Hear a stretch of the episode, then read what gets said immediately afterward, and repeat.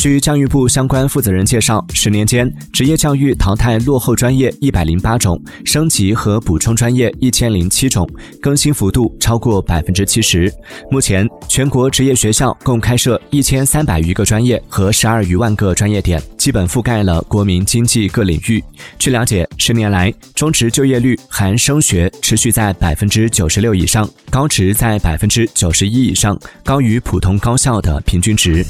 Thank you.